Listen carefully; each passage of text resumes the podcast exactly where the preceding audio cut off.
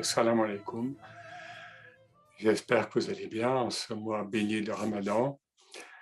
L'extrait que vous venez d'entendre, il y avait le final qui était euh, en apothéose, mais vous pourrez le retrouver, c'est un extrait d'une cantate, euh, je pense que pour certains ce sera évident, de Jean-Sébastien Bach, c'est la cantate numéro 51 et qui, dont le titre traduit en français signifie exalter Dieu en toute contrée. C'est les louer Dieu en toute contrée et la soprano qui chante euh, finit, cette cantate par Alléluia qui veut dire simplement, euh, enfin qui signifie la même chose que l'Hamdulillah, c'est-à-dire euh, louons, Dieu, louer Dieu.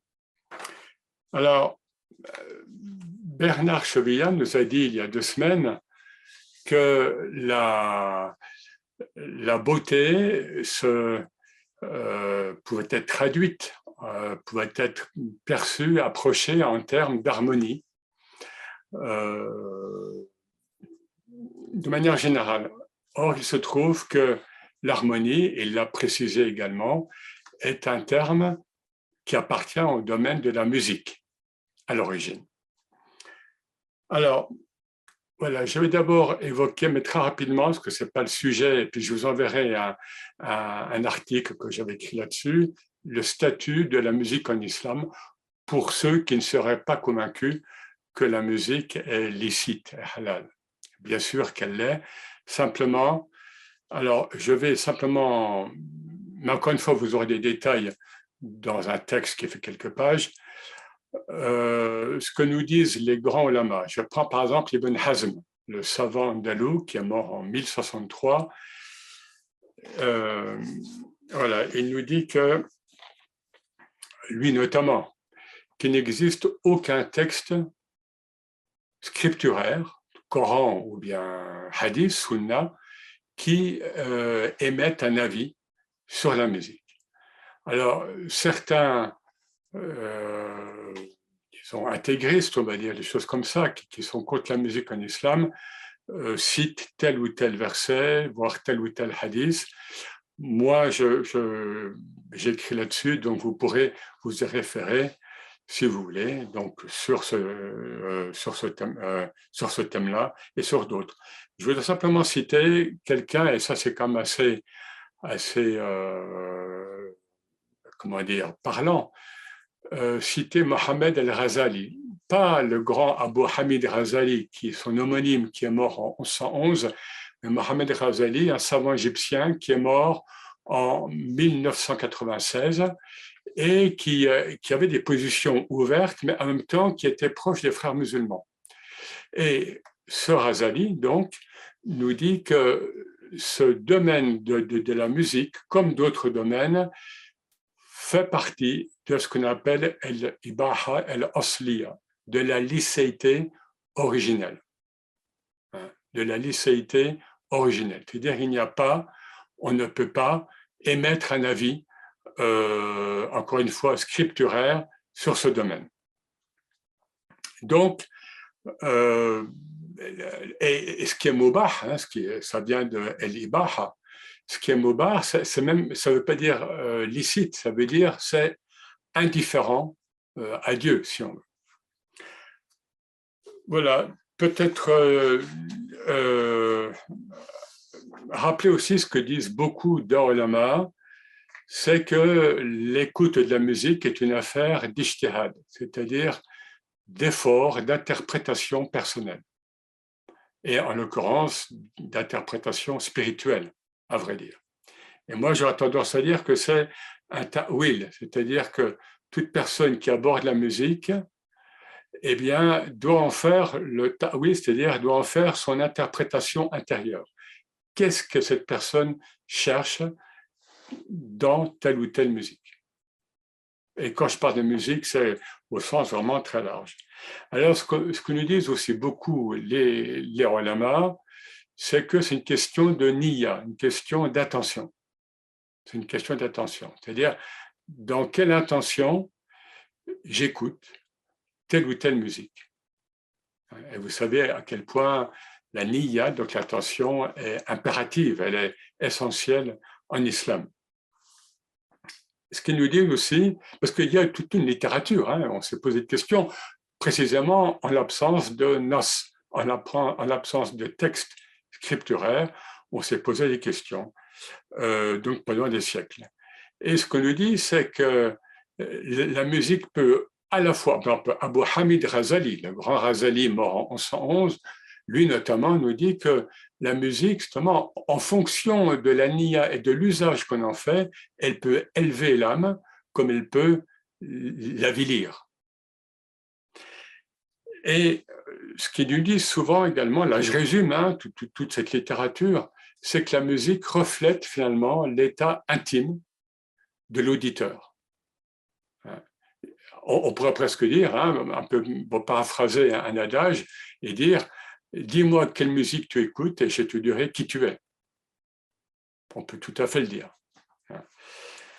Alors, un mot déjà par rapport aux antécédents. La musique en islam, elle s'inscrit évidemment dans le cadre euh, de ce proche Moyen-Orient qui a un héritage antique important, ça vous le savez, et notamment les philosophes arabes, donc musulmans, El Kindi, Farabi, Avicenne, Ibn Sina, vont, euh, vont être imprégnés par toute une, euh, plus qu'une pensée, par une philosophie métaphysique et, euh, et cosmique développée par, des, par les Grecs anciens et parmi lesquels il faut citer évidemment Pythagore, puis Platon.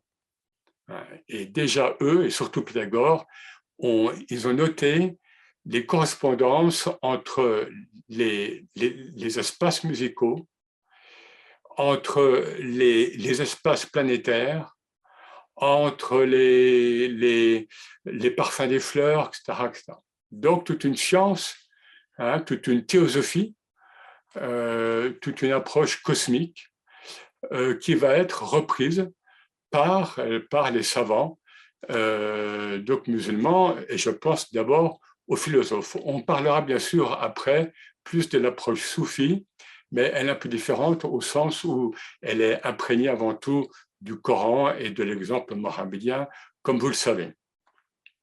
Alors, euh, juste aussi un mot concernant, bon, même si je ne m'intéresse pas forcément à vous euh, pour, dire ça, mais de manière plus large, et comme ce sera diffusé en vidéo, euh, Abu Hamid Razali, donc le Razali ancien, et ce Mohamed Razali, pourtant proche des frères musulmans, nous disent que la voix de la femme n'est pas, euh, n'est pas haram. Hein, et que donc nous pouvons écouter la voix de la femme, et surtout, vous voyez, bon, dans cette cantate où, que nous venons d'écouter un petit peu au début, où il y a une louange divine. Alors, parmi aussi les, premiers milieux musulmans spirituels qui ont euh, émis donc des, théories au sens fort hein, sur la musique, il y a les Irwan Safa. Irwan Safa, c'est-à-dire les frères de la pureté, c'est un groupe euh, de, chiites euh, euh, ismaéliens, donc d'obédience ismaélienne d'Irak. Hein, et, ils sont connus par leurs rasaïl, par leurs épîtres, qui sont bon euh, et, qui euh, touchent différents domaines de la connaissance. Et c'est toujours très, très fort. Hein. Eh bien, ces Juan Safa, notamment, avaient précisément élaboré des correspondances entre les modes musicaux Hein, bon, les maqamat, que, que, la musique arabe, euh, d'expression arabe, développe rapidement dès le 9e siècle environ, et ça va être étendu à d'autres sphères du monde musulman, après avec, dans d'autres langues, mais donc la musique arabe développe, en lien aussi avec les poèmes, développe euh, ces modes musicaux qui sont extrêmement euh, fins, hein, puisqu'il y a des, demi-tons, il y a des quarts de ton parfois, ce que nous ne connaissons pas de la musique de type occidental, euh, de type classique occidental. Eh bien, donc, ils ont établi des correspondances entre chaque mode musical et les parfums des fleurs, et le parfum de telle ou telle fleur. Vous voyez, donc, ils avaient déjà développé des, affinités profondes avec la musique. Alors, j'ai évoqué le mot du Coran, bien sûr, comment ne pas l'évoquer. Euh, nous avons plusieurs hadiths sur l'importance d'une belle psalmodie du Coran. On, a vu la semaine dernière avec Mohamed Bajrafil hein, à quel point le, le, était un art d'embellir, jawada, hein, d'embellir la diction donc coranique. Eh bien, euh, nous avons plusieurs hadiths, mais j'en cite un seul qui est très clair. Leisa minna man lam al-Qur'an ou bien le plusieurs. Euh, donc, ne fait pas partie de nous, hein, ne, ne, ne, suit pas notre voix, celui qui ne chante pas le Coran. Et il y a d'autres hadiths, qui, et ce hadith rapporté par, par Borari. Donc, il faut embellir sa voix hein, euh, dans de la diction coranique. Alors, ce que, nous dit l'islam, ce que nous dit le Coran, à la lecture du Coran, il nous est dit que le premier des sens, en parlant des cinq sens, la le, le, le toucher, etc., en islam, parfois, on dit qu'il y en a sept. Parmi les cinq sens, lorsqu'ils sont cités dans le Coran, ils ne sont pas toujours tous cités d'ailleurs, mais euh, à la place, il y a le el fouad ou bien le pluriel, el afila, c'est-à-dire le cœur, la sensation intérieure. Hein, le cœur intérieur, on va dire, eh bien, le premier sens cité en général, c'est sama, c'est-à-dire l'audition, l'ouïe. C'est le premier sens cité. Avant la vision. Et pourtant, la vision, le basar, euh, le basir, ru'ya, tout ça, ce, sont, c'est un thème extrêmement fort également dans le Coran et en islam, mais l'audition vient toujours avant. Alors, les savants nous, nous disent que euh, c'est le sens primordial. D'ailleurs, c'est ce que disait, peut-être qu'on y reviendra un moment, c'est ce que disait le fondateur du protestantisme, Martin Luther, hein, qui est mort à la fin du XVe siècle, et qui donne à la musique une place essentielle en théologie et, en, et, en, gustation euh, spirituelle. Martin Luther. Ce que nous disent les théologiens musulmans, parfois, c'est que l'ouïe est le premier sens qui apparaît chez l'enfant dans l'embryon, hein, lorsqu'il est encore dans le ventre de sa mère, il entend ses parents, notamment. Hein, et c'est le dernier qui reste en éveil après la mort. Et on pourrait dire, peut-être euh, au-delà de la mort, hein, on sait que le prophète allait parfois visiter donc des compagnons enterrés, des morts, et, euh, il leur parlait. Et ses compagnons, qui étaient vivants à côté de lui, disaient, mais au prophète, là, mais ils sont morts et le prophète de répondre, mais ils entendent. Ils ne peuvent pas répondre dans notre modalité habituelle, mais ils entendent. Donc l'audition, du début à la fin, est le premier sens. Et puis voilà ce que nous dit encore euh, donc Abu Hamid Razali. Hein, on ne peut pénétrer le cœur que par l'allée des sons, que par le, euh, que par, euh, qu'en procédant par le son. Ibn Arabi souligne que Dieu a créé l'âme humaine par sa parole kun, soit, et qu'ainsi la première chose que nous ayons reçue de Dieu est l'audition, kun. Hein? Et le cher Ahmed euh, El-Alawi, que nous avons déjà euh, cité à plusieurs reprises, euh, confia quelqu'un la musique n'a pas, les arêtes sèches du mot, fluide et coulante comme un ruisseau, elle porte l'homme à Dieu. Voilà, donc, si vous permettez, je me livre, je livre un témoignage personnel dans ma période de, recherche spirituelle, avant d'entrer en islam, donc, euh, dans ma jeunesse, je, suis passé un moment, euh, si je puis dire, par le bouddhisme euh, d'expression tibétaine, par le Vajrayana, mais c'était en France, hein, c'était les premiers centres bouddhistes.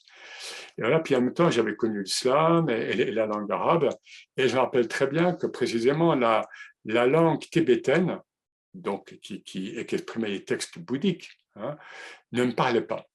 Hein, lors des rituels, qui sont assez longs d'ailleurs, euh, eh bien, ça ne me parlait pas. à moi, hein, bon, voilà, alors que la langue arabe, et précisément en, particulier la langue arabe coranique, me parlait.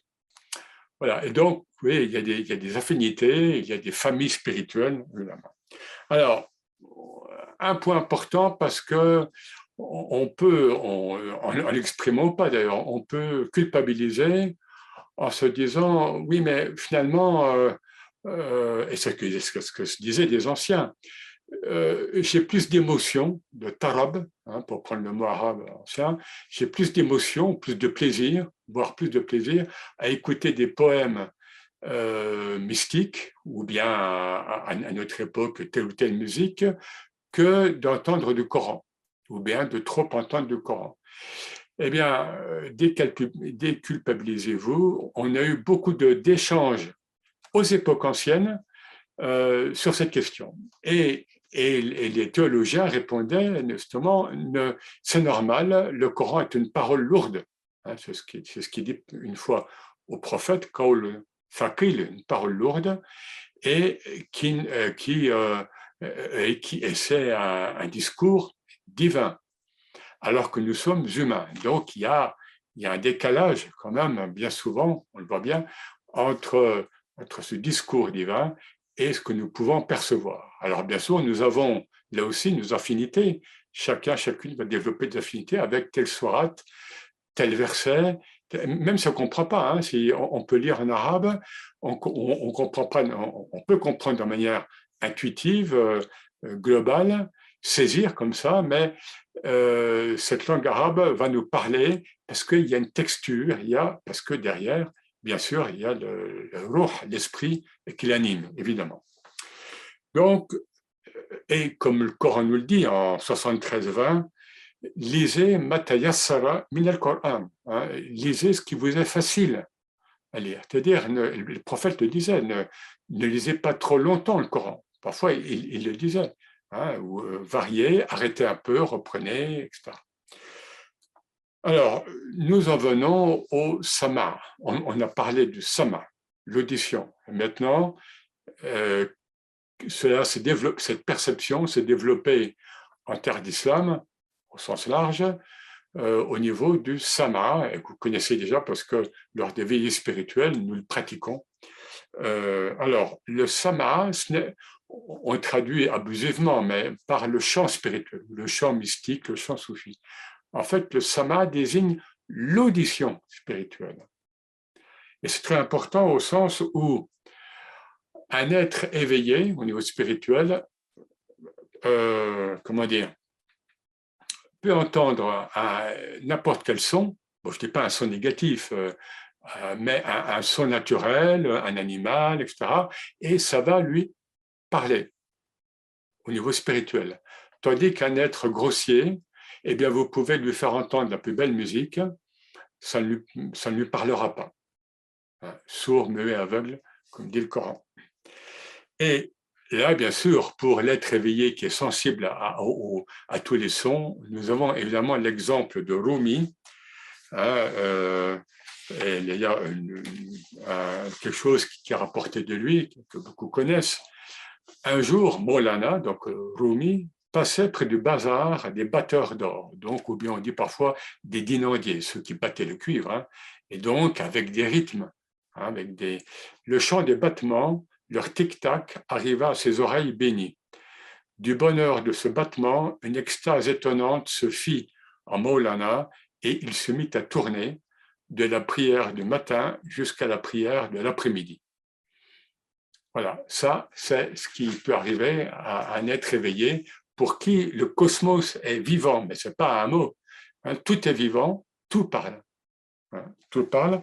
Et évidemment, ce que nous dit le Coran dans ce beau passage du verset 17, 17 44, il y a un passage qui nous dit Wa in.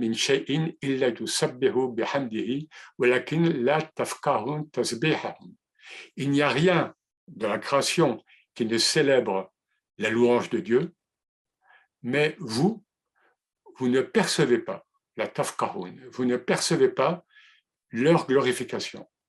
le, vent, les montagnes, les arbres, l'eau dans les ruisseaux, etc., célèbrent la louange divine, mais pour vous, c'est un bruit naturel ou, bien un animal. Bien, bon, voilà, c'est un bruit d'animal, c'est un bruit naturel. Non, le Coran nous dit non, non, non. Tout est louange cosmique. Tout ce qui est créé euh, euh, me loue. Hein, et là, c'est Dieu qui parle. Donc, le sama, évidemment, au niveau, niveau euh, modalité spirituelle, agit comme le zikr, hein, donc comme le rappel, comme l'invocation. C'est-à-dire qu'il agit comme une réminiscence du pacte primordial, el mithaq. Le pacte primordial, je rappelle que nous avons, que nous avons conclu, scellé avec Dieu dans le monde spirituel avant d'être incarné. Hein, avant d'être incarné et dont euh, ce, pacte euh, dont il est fait écho, si je puis dire, euh, en parlant de musique, dans, le, dans le verset 772. Hein. À un moment, donc c'est un verset assez long, à un moment, donc il est dit Alastu barabbikum, ne suis-je point votre Seigneur? Kalu bala shahinna. Et ils répondirent, donc les âmes humaines répondirent Certes, nous en témoignons, etc.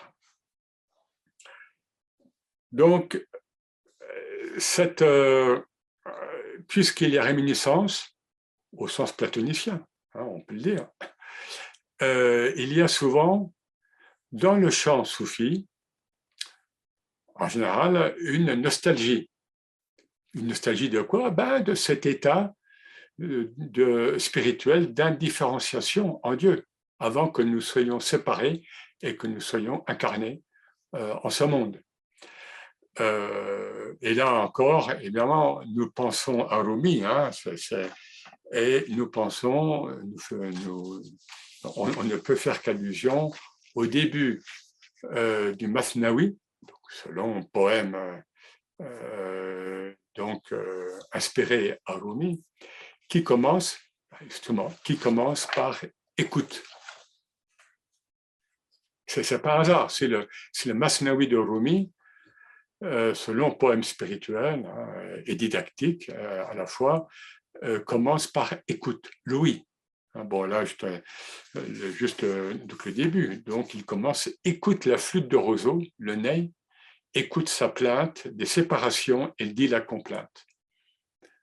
Voilà. Donc, la nostalgie que l'on peut ressentir et qu'on peut trouver dans d'autres dans des poèmes soufis et dans, et dans les litanies, dans la liturgie, dans, dans le sama soufi, bien souvent. Alors, un mot là pour euh, un mot d'histoire, parce que là aussi, pour remettre les choses en place, pour ceux, je, sais que ce n'est pas votre cas, mais ceux qui écouteront par la suite, ceux qui disent mais le sama, c'est encore une bida, c'est une, une, mauvaise innovation, c'est haram, etc. Nous avons des textes historiques, là on peut citer toutes les sources possibles, qui nous disent que depuis le 9e, 10e siècle, eh bien, il y avait des séances collectives d'audition spirituelle dans, des grandes mosquées, dans, des grands lieux donc, de la vie islamique, et qu'on y trouvait tous les, olamas, les muftis, les qadis, etc. Nous avons beaucoup de témoignages là-dessus. Et même ce qu'on nous dit, là je pense même à certains théologiens, je ne vais pas citer le nom, mais ils sont cités dans les sources, lorsque le hal, lorsque l'état spirituel euh, les prenait, et ce hal était une conjugaison sous l'air entre, euh, entre, entre leur compréhension des sens du poème, parce qu'il comprenait bien sûr bien le, sens du poème, et la musique et, la mélodie qui était mise dessus, le rythme, la mélodie, eh bien, là, le hal, donc l'état spirituel se produisait, et on nous dit que tel grand théologien, à ce moment-là, pouvait jeter son turban, hein, pouvait l'envoyer en l'air, voilà. Donc, euh, il n'y avait pas cette, euh, cette crispation que l'on peut connaître dans quelques euh, milieux musulmans donc contemporains. Et les auteurs nous disent que voilà, lors de ces séances ou chez l'auditeur, euh, par ce hal, eh bien, opère chez l'auditeur comme un mirage, comme une ascension spirituelle, euh, sur le modèle, évidemment, de ce qu'a connu le prophète lors, de, lors, de, lors, de son, lors de son ascension, mais bien sûr en, en la proportion euh, de nous euh, humains actuels, contemporains. Alors, je prends un exemple parce que le sama, le terme est ancien, mais il n'a pas été toujours retenu et la pratique même n'a pas toujours été retenue dans les confréries euh, à aux époques modernes et à l'époque contemporaine. Mais prenons l'exemple de la Tariqa Alawiya. Eh bien, le, le chant, donc Sama, est toujours extrêmement pratiqué, toujours a cappella, c'est-à-dire sans aucun instrument. Jamais.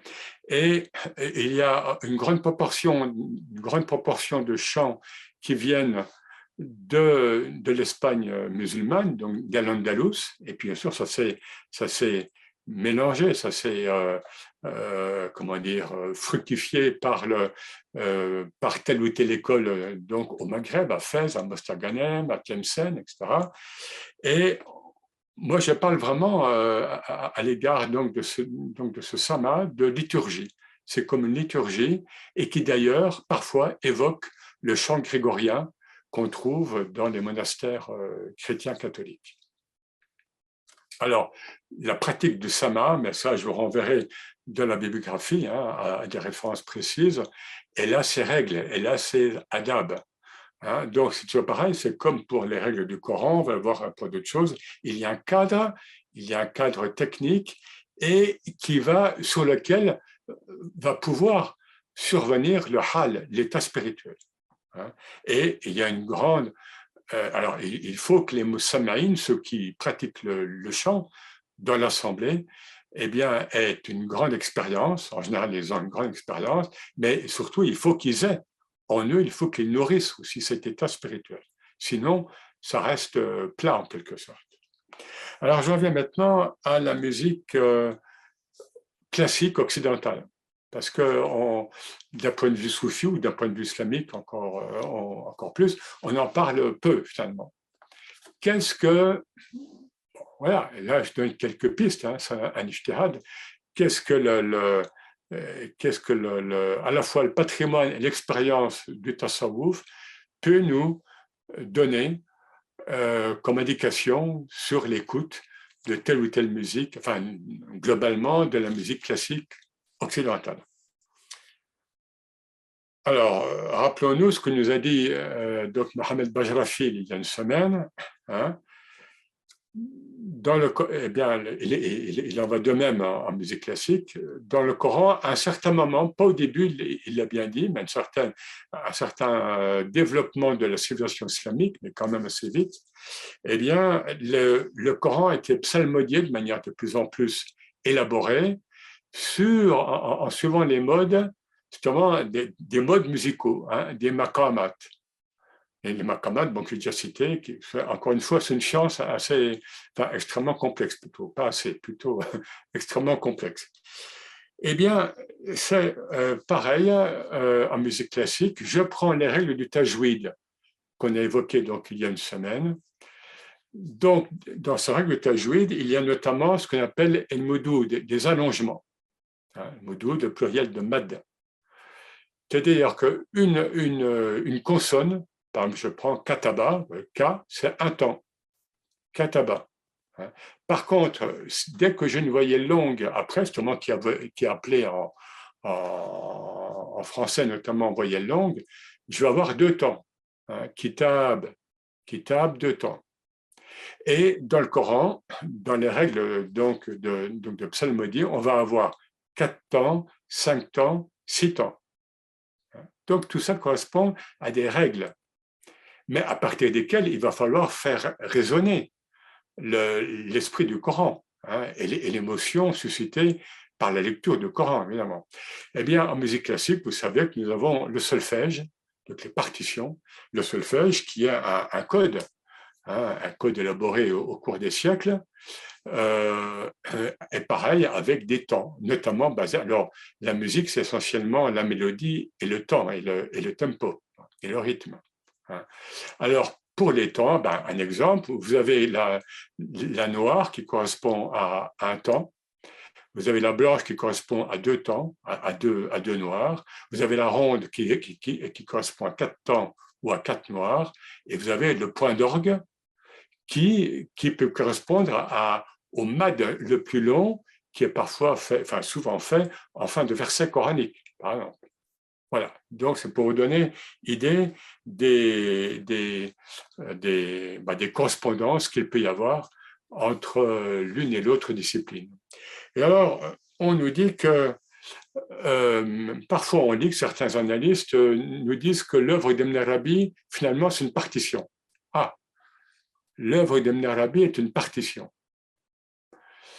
Hein, c'est quand même intéressant. C'est-à-dire que là aussi, nous avons une technique, bah, nous avons cette euh, œuvre écrite qui est, comme vous le savez, difficile, hein, euh, et une partition aussi au sens, on peut entendre comme ça, où vous avez un thème musical ou bien doctrinal hein, ou bien spirituel en ce qui concerne l'Arabie métaphysique qui est là et qu'on va retrouver ailleurs, comme autant de variations. le, terme variation sur un thème 2 est un terme musical aussi. Et on le trouve bien sûr notamment dans l'œuvre euh, immense d'Ibn Arabi. Et on va y revenir un petit peu. Alors, en musique classique occidentale, évidemment, il faut d'abord évoquer Bach, Jean-Sébastien Bach, bon, en, allemand c'est Bach, hein, euh, donc euh, un Allemand qui est mort en 1750, je ne vais pas le présenter, il est comme trop connu pour l'être. Simplement, je vais aller vite, sa, sa musique est un tasbih. Sa musique, pour l'essentiel, est une louange cosmique. C'est pour ça que j'ai voulu vous faire entendre euh, un passage de cette, de cette cantate donc au début de notre, de notre échange. Hein. Parce que là, donc la soprano, encore une fois, hein, pendant les trois dernières minutes donc, la cantate, c'est Alléluia, Alléluia. Donc c'est Alhamdulillah, Alhamdulillah. Subhanallah, etc. La musique de Bach, elle, elle, se caractérise par une limpidité, une transparence à l'être divin qui est unique. Même de de la musique baroque de son temps, nous avons des grands compositeurs comme Vivaldi, qui en plus était un prêtre. Hein. Mais honnêtement, la musique de Bach est, plus diaphane à, l'être divin. Hein. C'est-à-dire, il n'y a pas de dimension psychique qui pourrait entacher un petit peu notre perception de sa musique. Et là, je vous lis un passage, euh, euh, certains d'entre vous connaissent Sioran. Euh, Sioran, c'est un, un, auteur roumain, mais qui a vécu à Paris, un auteur très particulier, et il y a un texte de lui, un, livre qui s'appelle, euh, le titre est évocateur, Des larmes et des seins. Voilà. Et il nous dit, quand vous écoutez Bach, vous voyez germer Dieu. Bon, Sioran a des expressions à lui. Quand vous écoutez Bach, vous voyez germer Dieu. Son œuvre est génératrice de divinité. Et ailleurs, il dit, pensez que tant de théologiens et de philosophes ont perdu des nuits et des jours à chercher des preuves de l'existence de Dieu, et après, la citation n'est pas complétée, alors que, c'est ça, alors que dans la musique de Bach, on sait que c'est lié à la musique de Bach, ben, vous avez l'évidence de, enfin, la preuve de l'existence de Dieu, enfin, de l'existence et de la présence de Dieu. Alors, quelques indices comme ça, évidemment, un peu rapides, hein, comme, dans, comme dans le soufisme. Chez Bach, dans la musique de Bach, la multiplicité se résorbe dans l'unicité. Eh oui. Alors, un autre, là, je vous cite un, livre, bon, je, le mettrai en, il y a, en bibliographie, il y a un Français qui est un grand spécialiste de, Bach, qui a beaucoup écrit, et qui est toujours vivant, Gilles Cantagrel. Il a encore écrit, je crois, un livre récemment. Voilà, et, bon, je vous cite un passage, hein, parce que je ne vais pas rentrer dans des choses trop techniques, il nous dit « Ainsi les œuvres tardives euh, de Bach hein, révèlent-elles chez Bach une incoercible aspiration spirituelle à une unité fondamentale qui se confond avec une aspiration d'ordre psychique au grand un, un majuscule, U majuscule, englobant la totalité des manifestations du réel, c'est-à-dire à un grand tout. Le varié de l'existant découle de l'unité, image de l'infini, donc de Dieu. Voilà, là, Cantagrel résume un petit peu la, perception qu'avait Bach de l'unicité. Alors, comme dans le Coran, comme dans l'œuvre d'Ibn Arabi notamment, dans l'œuvre musicale de Bach, il y a des structures numériques ésotériques cachées qui ont été découvertes euh, au, fur et à mesure, alors des fois très tôt, et puis maintenant, évidemment, l'informatique euh, aide. il, faut, il fallait que l'informatique arrive pour déceler hein, des, euh, le, génie d'hommes anciens hein, qui, qui, qui, portent ça en eux, hein, tout, tout, simplement. Euh, Cantagrel parle, lui, d'une combinatoire spirituelle. Et là, on est véritablement dans de la gématrie, c'est-à-dire al-huruf ou bien al al-adad, c'est-à-dire la, science ésotérique des lettres, où en fait, à chaque lettre correspond une, un chiffre. Hein. Et euh, chez, et chez Bach aussi, chaque note va correspondre à un chiffre ou tel espace entre deux notes va correspondre à un chiffre. Tout est codé. Enfin, je ne dis pas tout, pas toute son œuvre, mais les œuvres majeures sont codées et ça se révèle de plus en plus. Hein. Et on sait très bien évidemment que c'est le cas Shem l'Arabie. Enfin, si vous ne le savez pas, il y a des, il y a des, il y a des, il y a des, des chercheurs qui, s'appliquent à ça euh, actuellement, mais déjà anciennement. Alors, précisément, la comparaison entre Ibn et Jean-Sébastien Bach. moi, je me trouvais invité à la Société Ibn en Angleterre euh, il y a quelques années, et un des participants, on va dire, d'origine allemande, euh, nous dit, enfin, établit une comparaison entre l'œuvre écrite en arabe d'Ibn Arabi et l'œuvre musicale de Bach. Et on échangeait après là-dessus. Et oui, c'est une comparaison extrêmement pertinente, notamment par l'immensité, par la, par la fécondité, par la prolixité hein, euh, de, de, de l'œuvre et d'Ibn Arabi et de Bach, qui a énormément écrit, hein, par, et, par le, et par cet aspect de trame hein, qui, qui, euh, qui, qui, dévoile et qui voile, par le fait que nous avons un, thème métaphysique chez Mnarabi ou un thème musical chez Bach qu'on va trouver là et qu'on va retrouver ailleurs, des pages plus loin, ou bien dans un morceau plus loin, même des années plus tard.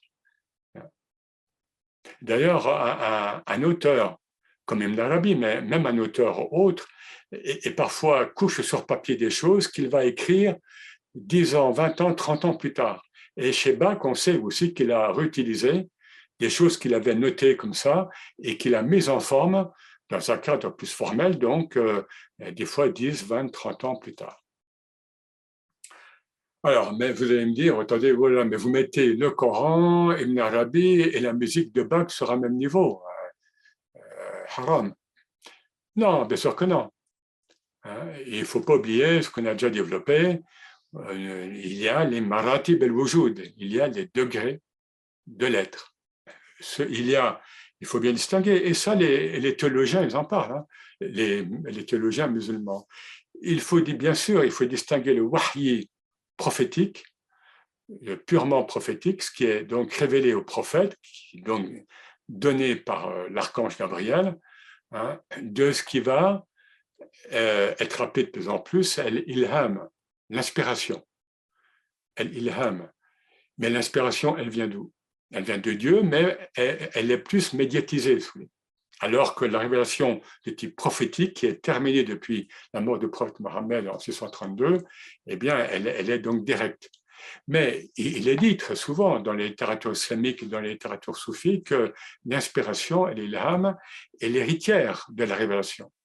Et certains soufis ont introduit une, catégorie intermédiaire, c'est le wahyi el-ilhami, la révélation inspirée. Et donc, voilà, euh, Ibn Arabi, c'est un être humain, c'est pas un prophète, il est, il est bien clair là-dessus, mais son œuvre est inspirée. La musique de Bach, notamment, est inspirée, mais lui ne se prend pas pour Dieu, mais il sait qu'elle vient de Dieu. Il le dit. Alors, on continue le parcours rapidement dans la musique occidentale. Après Bach, c'est le 19e siècle. Hein. Bach meurt en 1750, je vous rappelle.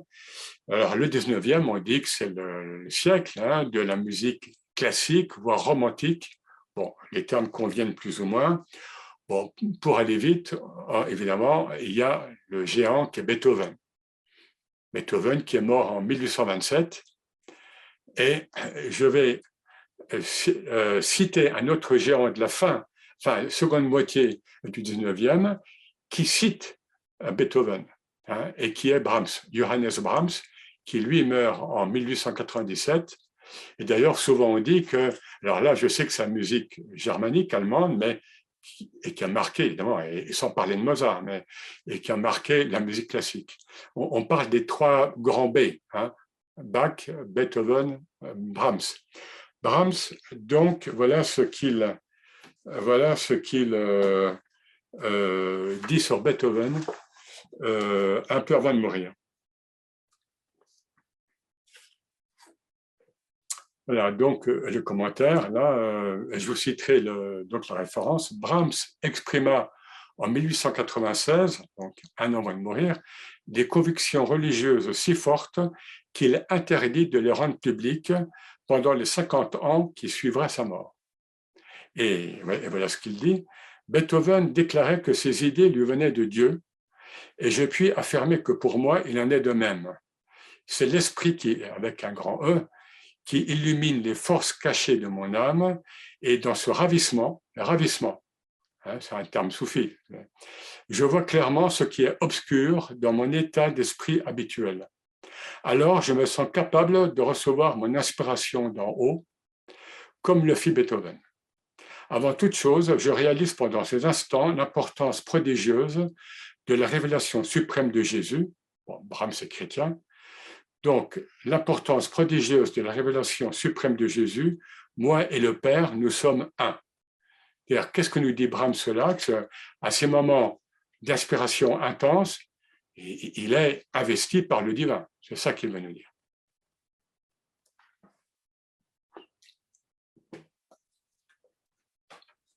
Alors, sur Beethoven, bon, suis ravi, évidemment, on pourrait parler longtemps. Il y a un chef d'orchestre, un pianiste contemporain, Daniel Barenboim, qui, disait une fois lors d'une émission à la télé, Beethoven n'était pas un être humain, il était un univers humain.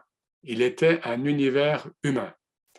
Et ça rappelle ce que nous dit la tradition islamique, et pas seulement soufi, sur l'insan el-kamil, l'être humain accompli. Ce n'est pas uniquement une notion soufie, dans, l'éthique islamique, chez, certains auteurs, on trouve ça également. L'être humain accompli. Pensez à la neuvième symphonie de Beethoven, c'est comme quelque chose de très particulier dans ce qui a été euh, émis. Je ne sais pas créé, parce que seul Dieu est créateur, mais ce qui a été euh, inspiré à un être humain. Pensez bien sûr au quatrième mouvement, à, l'hymne à la joie, et pensez qu'il l'a il l'a euh, rédigé, enfin il l'a composé alors qu'il était sourd. Un compositeur qui, qui compose euh, une, œuvre comme ça alors qu'il est sourd, c'est-à-dire que c'était complètement intériorisé. D'où lui venait cette, cette source intérieure. Et alors, qu'on parle d'univers humain, eh bien, allez sur Internet et vous verrez que le, le, ce dernier mouvement avec les chœurs hein, a été euh, célébré, a été chanté au Japon dans un stade avec 10 000 euh, choristes. Enfin, il y avait l'orchestre, un, orchestre immense, et puis pas 100 ou 1000, 10 000 choristes. Vous tapez Internet, euh, euh, ça, c'était fait au Japon. Donc, vous voyez cette ampleur qui est mise en scène là, euh, et au Japon. C'est, Alors, utilisons les, les, les, catégories, si je puis dire, que, que nous donne l'islam et le soufisme. Et par rapport aux attributs hum, humains, vous savez, euh, humains, divins, mais justement aussi souvent humains, il y a le Jamal et le Jalal. Le Jamal, la beauté, ce qui est plus doux, et le Jalal, ce qui est majestueux, parfois rigoureux. Globalement, voilà, ben vous avez des auteurs qui sont plus jalaliques que d'autres. Bon, Brahms et Beethoven sont plus jalali. En ce qui concerne Brahms, ben, je vous renvoie notamment, mais à vous de parcourir, mais au concerto numéro 1 pour piano, par exemple. Euh, ou à certains, à certains morceaux bon, des symphonies. Mais bien sûr, un auteur qui a plus Jalali a du Jamal. Évidemment, il y a du Jamal aussi chez Brahms. Et de même, chez Bach, est la musique euh, euh, baroque, hein, donc du 18e, est plus Jamali. D'abord, les orchestres très moins gros, donc c'est plus intime. Mais vous avez aussi du Jalal chez, euh, du Jamal Jalal, pardon, donc, du majestueux chez Bach, notamment dans les passions qu'il a écrites, bon, liées à la passion du Christ, évidemment. Alors, maintenant une question, parce que c'est une question qui, peut, euh, et, m'a posé une fois ou l'autre, et que, les musicologues se posent d'ailleurs. Est-ce qu'il y a eu une dégénérescence euh, de la musique classique occidentale par rapport à Bach? Après Bach, on arrive au 19e, avec tous ces grands compositeurs et d'autres. Hein.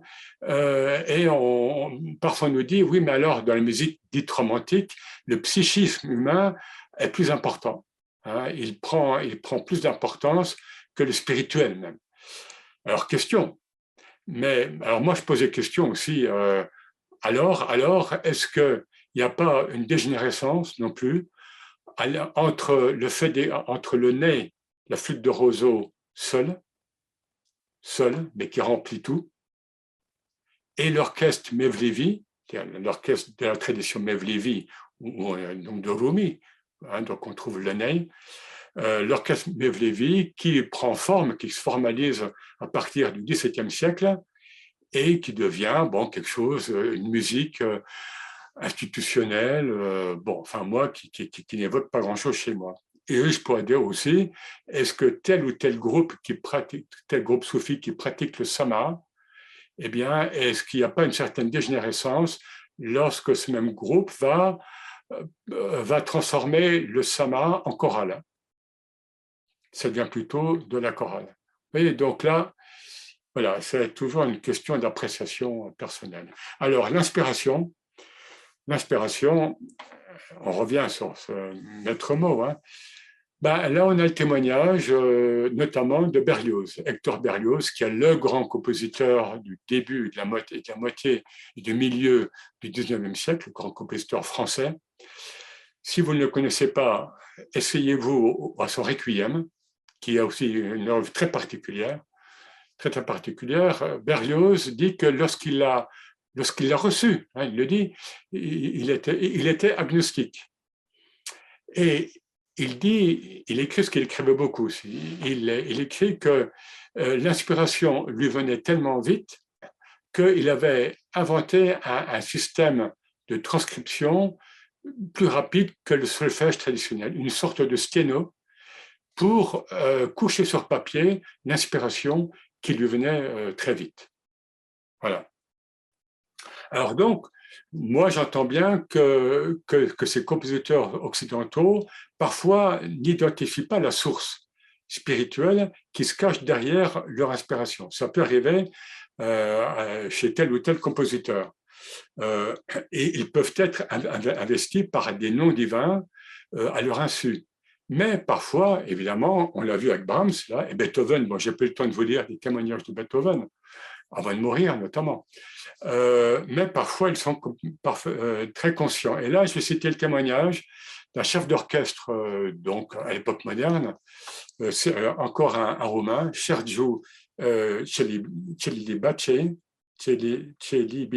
qui est mort en 1996, mais qui vivait en France, hein, et qui a eu d'ailleurs un maître spirituel hindou, et vous avez une vidéo euh, sur, YouTube où il parle de, donc de, de, ses présences spirituelles. Il dit que notamment à tel ou tel concert, il cite dans sa carrière, dans tel ou tel concert que j'ai fait, il avait clairement des présences spirituelles. Nous jouions, l'orchestre et moi, et les présences spirituelles étaient là, et au point, il dit que je, ne pouvais pas dormir la nuit. Voyez-vous? Et il, euh, il, a enregistré des, disques, mais c'était en studio. Mais il a toujours refusé de faire un, disque à partir d'un enregistrement en concert, live. Pour lui, c'était quelque chose qui était euh, unique. Un peu comme une hadra soufi, hein, une cérémonie soufi, c'est unique. On ne pourra pas le répéter, ce ne sera pas la même chose que ce qu'on a vécu euh, avant. Bon, et là, je vais bientôt euh, finir. Alors, la question de l'inspiration, elle se pose, il faut la poser, évidemment, au XXe siècle, là, avec, le, avec la pop musique, avec le rock. Évidemment, c'est quand même très, très important. Hein, tous ces grands groupes euh, bon, que l'on connaît, les Beatles, les, Doors, les Rolling Stones et, beaucoup d'autres. Alors, il est évident que parmi ces groupes, il y, a des gens euh, inspirés au niveau musical et qui, ont, qui sont très doués, évidemment. Mais le problème, c'est que euh, la plupart du temps, ils sont mal orientés et le problème, c'est qu'ils ont triché. Ils ont été chercher leur inspiration souvent dans la drogue, on le sait bien, surtout dans les années 60-70, ils sont tous passés par là. Et donc, ils ont, et moi, quand je pense à, l'inspiration des, des, grands compositeurs euh, en musique classique, ils, ne prenaient pas de drogue. Vous voyez ce que je veux dire? Euh, Voilà, donc il y a cette, euh, pour moi, c'est comme une tricherie. Et je vais même plus loin, hein, je vais plus loin, c'est que certains parmi ces groupes pop ou rock ont accentué l'aspect sombre, voire démoniaque, pour, euh, pour mieux passer. Bon, on sait très bien que les Rolling Stones ont joué les mauvais garçons face aux Beatles, qui étaient les gentils, hein, enfin, au moins au début. Hein. Et les Rolling Stones, ben, regardez, bon, remarquez, parce que je, connais assez bien, euh, ils sont toujours là. Ils sont, bon, il y en a un qui est mort, mais ils sont toujours présents. Et surtout les deux piliers. Depuis 60 ans, ça va faire 60 ans. Et pour moi, c'est très clairement des Awliya et des saints de Satan, comme il y en a dans d'autres domaines. Hein. Qu'est-ce que ça veut dire des saints de Satan? C'est une catégorie islamique, hein. Ibn Taymiyyah en parle et d'autres. Ça veut dire que ce sont des saints, mais des saints de Satan. Hein. Mais ils sont protégés. Ils ont une protection. Voilà, je ne vais pas aller plus loin, mais c'est pour dire simplement que dans tous ces. Il y a des choses positives. Bon, dans ces Rolling Stones euh, dont on se parle, et le, par le fait qu'ils aient, ils aient pris le patrimoine euh, du blues noir américain, ils ont mis, ils ont mis en valeur, vraiment, hein, les, grands bluesmen américains. Or, le blues nord-américain, c'est une sorte de Samara voyez, tout ce qu'ils ont, toute leur histoire, tout le, blues, donc la nostalgie, etc. Et ça, pour ça, les Rolling Stones ont vraiment, ils les ont mis euh, au devant de la scène, ils ont repris leur, leur chant, etc. Bon, je close ce, chapitre-là, évidemment, on pourrait euh, euh, évoquer bien d'autres choses. Je clôt pour dire que, attention, le soufisme est une voie d'éveil à l'universel qui n'est pas, donc c'est une voie qui n'est pas soumise aux attaches culturelles. Le vrai tasawwuf. Je veux dire par là qu'on peut être sensible à telle ou telle forme euh, euh, donc de sama, par exemple, hein, euh, de, propre à telle ou telle confrérie, propre à tel ou tel pays, propre à telle école de chant spirituel, mais il faut voir ça à l'échelle en fait universelle. Et c'est pour moi l'occasion de, de, critiquer un peu ce qu'on appelle depuis 20-30 ans les musiques islamiques. Ces musiques islamiques, euh, c'est un produit hein, un peu moderne, un instrument moderne, et où on met des, belles paroles. En général, c'est du madh nabawi, on fait l'éloge du prophète, ou c'est des, paroles pieuses, mais la musique, le plus souvent, le plus souvent, je ne dis pas toujours, mais la musique est euh, nulle. Donc, euh, ce n'est pas une musique islamique, il n'y a pas de musique islamique. L'islam, c'est universel, le tasawwuf encore plus, et, et donc le, on, prend son inspiration, on prend la beauté, puisqu'on est sur le thème de, la beauté, là où elle est. Si, euh, si la beauté est plus présente dans un chant d'un peuple dit primitif, euh, euh, au fin fond de l'Afrique ou ailleurs, ou, chez Bach, que dans une musique soi-disant islamique, eh bien la musique islamique, elle n'est pas islamique. Mais évidemment, on l'aura compris, la musique est un mode privilégié de réintégration dans l'unicité, dans notre patrie céleste, dont on a parlé au début, et donc dans l'unicité. Mais allons encore plus loin, est-ce que la plus belle musique n'est-elle pas le silence? Hein, euh, Je, ne l'ai pas dit, mais euh, sur la question donc, du sama, de l'audition spirituelle et des, séances de chant spirituel, eh bien, euh, à l'époque, certains maîtres soufis étaient contre le sama. Euh, Abul Hassan Shazili, le fondateur de la voie Shazilia, était contre le sama, euh, et pourtant, dans, dans, sa, dans sa famille spirituelle, dans la Tariqa Shazilia, le sama va être développé beaucoup. Ibn Arabi était contre un moment, et puis voilà, et d'autres grands maîtres ont, ont eu des positions parfois très prudente par rapport euh, au sama. Et parfois, ce qu'ils nous disent, évidemment, c'est que la plus belle musique, c'est la science du silence. Et il y a une science chez, certains maîtres soufis qui s'appelle el samt, la science du silence. Mais sachons bien que euh, l'écoute du silence est plus difficile, est plus exigeante que l'écoute de la musique. Voilà, merci à vous.